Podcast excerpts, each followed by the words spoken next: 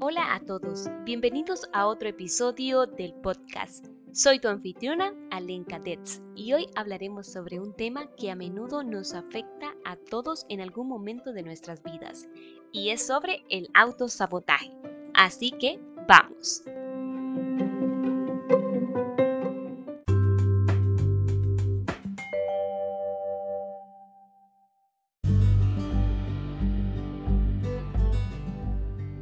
Primero te preguntarás qué es el autosabotaje.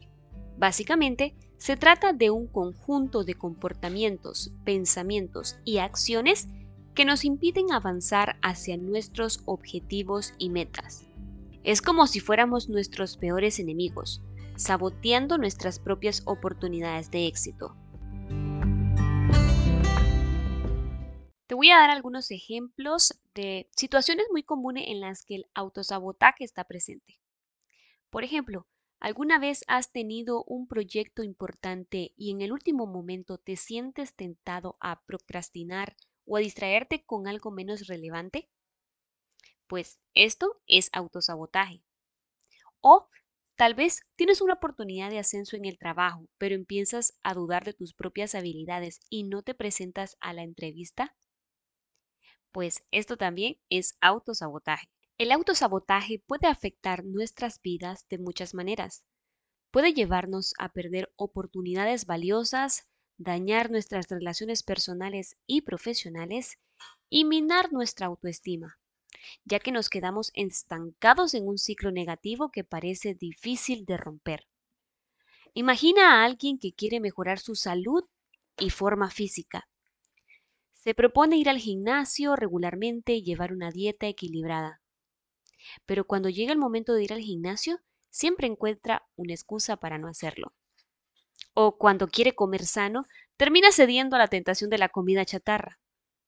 Esto también es conocido como un autosabotaje en acción.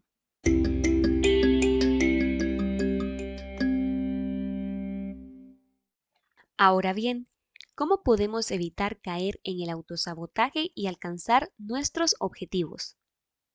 Una estrategia importante es tomar conciencia de nuestros patrones de autosabotaje, para así lograr identificar esos momentos en los que nos saboteamos a nosotros mismos, hacer una pausa y preguntarnos, ¿por qué estoy actuando de esta manera? A veces pueden ser miedos subyacentes o creencias limitantes que nos están frenando. Otro paso crucial es establecer metas realistas y alcanzables. A menudo nos saboteamos cuando nos imponemos expectativas demasiado altas o poco realistas. Es importante dividir nuestros objetivos en pasos más pequeños y alcanzables que nos permitirán celebrar cada logro y mantenernos motivados. Por ejemplo, imagina que quieres aprender a tocar un instrumento. Si te dices a ti mismo que tienes que ser virtuoso en una semana, te frustrarás rápidamente. En cambio, establecer metas más realistas, como aprender una nueva canción cada semana, te permitirá avanzar de manera constante y disfrutar del proceso. Aunque un dato importante es que, desde una perspectiva psicológica, el autosabotaje a menudo está relacionado con nuestras creencias sobre nosotros mismos y nuestros miedos al cambio. Sí, en el fondo, no nos sentimos merecedores del éxito o creemos que no somos lo suficientemente buenos y es probable que saboteemos nuestras oportunidades para confirmar esas creencias negativas sobre nosotros mismos. Además, el miedo al cambio puede jugar un papel importante en el autosabotaje. Aunque queremos avanzar y mejorar nuestras vidas, el cambio también puede ser aterrador y desestabilizante. Nuestra mente puede preferir quedarse en lo conocido, incluso si eso nos impide crecer.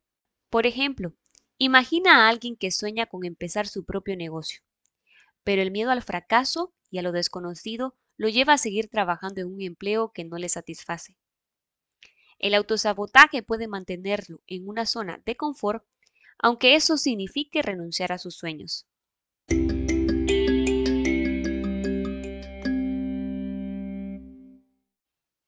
En resumen, el autosabotaje es una lucha interna que todos enfrentamos en algún momento pero al ser conscientes de nuestros patrones y establecer metas realistas, abordamos nuestras creencias limitantes y podremos superar el autosabotaje y alcanzar nuestros objetivos.